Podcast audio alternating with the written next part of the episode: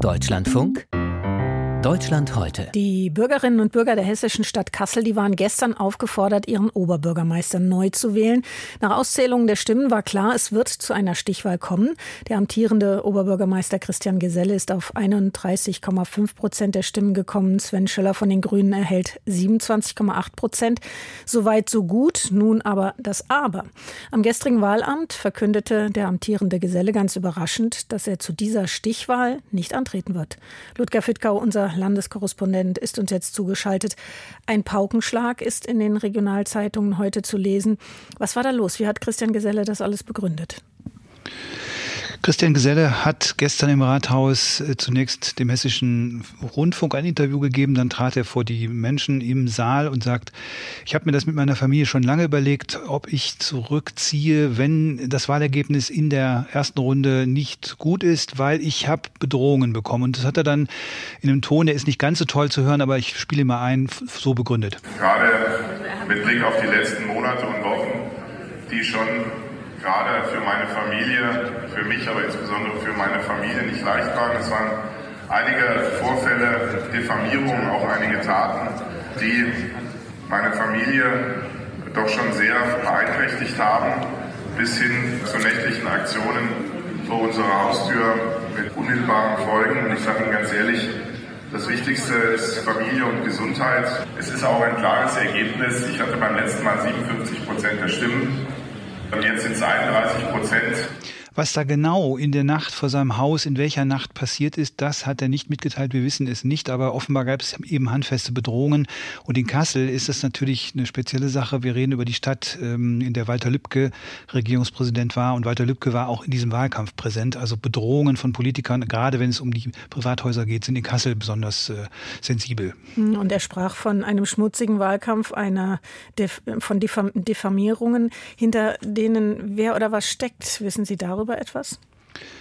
Ja, es gibt im Internet, in Social-Media-Kreisen gab es eine Kampagne gegen ihn. Das ist wohl ein breiteres Bündnis von Bürgern, die Bürgerinnen, die gesagt haben, Christian Geselle ist nicht der richtige Mann. Weiterhin, man muss sagen, Christian Geselle hat sehr, sehr stark polarisiert in der Stadt. Heute schreibt die Hessisch-Niedersächsische Allgemeine, die Lokalzeitung, so stark polarisiert wie kein anderer in der Geschichte der Stadt. Äh, er ist ja auch gegen seine Partei angetreten bei dieser Wahl. Er ist als unabhängiger Kandidat gegen die SPD angetreten.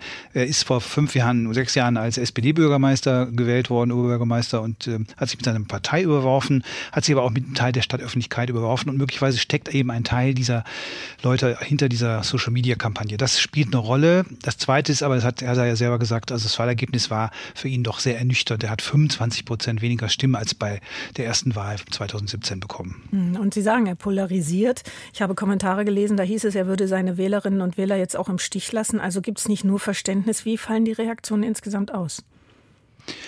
Ja, in der Tat. Das Problem ist natürlich der Zeitpunkt des Rückzuges. Jeder hat Verständnis, wenn er sagt, ich will meine Familie äh, aus dem, aus dem, äh, aus dem Visier möglicherweise von, von Kriminellen nehmen. Das hat jeder Verständnis geäußert. Aber wenn er das vor der Wahl getan hätte, hätte er den Wählerinnen und Wählern die Chance gegeben, jetzt in einer Stichwahl wirklich zu wählen, einen zweiten Kandidaten zu wählen. Jetzt bleibt nur noch einer.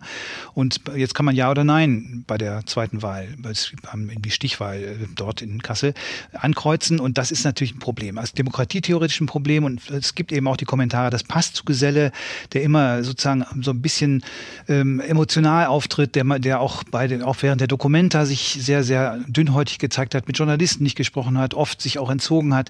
Er hatte sich auch vor der Wahl jetzt schon bei einigen Veranstaltungen äh, nicht mehr äh, hingestellt, weil er offenbar schon sich bedroht gefühlt hat, aber er hat das alles nicht kommuniziert. Wenn er es vor der Wahl getan hätte, dann wäre die Lage eine andere gewesen. Aber er hat es eben jetzt erst am Wahlabend getan und das äh, ist auch wirklich ein Demokratieproblem. Und Bedrohungen gibt es, das steht außer Frage und ähm, haben da eigentlich im Wahlkampf keinen Platz. Aber es ist kein neues Thema.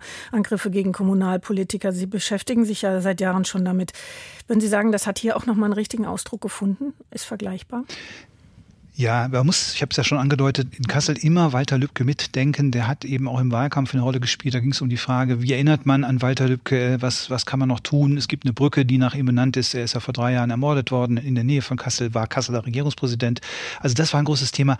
Es gab auch andere bekannte Kommunalpolitiker hier in Kassel, die wegen Morddrohung sich zurückgezogen haben. Erich Pieper, so ein der wirklich bekannte Landrat des Main-Kinzig-Kreises, der hat sich auch zurückgezogen, weil seine Familie und er bedroht wurden. Und andere Beispiele. Wir kennen das aus, aus nicht nur aus Hessen, sondern bundesweit, dass die Zahl der, der Drohungen durch Social Media gestiegen ist. In Hessen gibt es ein Netz Hessen gegen Hetze-Netz, das hat mehrere tausend Fälle schon aufgeschrieben, also von Bedrohungen auch von Politikern. Ludger Fittkau, herzlichen Dank für diese Informationen über diese OB-Wahl mit deutlichen Folgen in Kassel gestern. Danke Ihnen.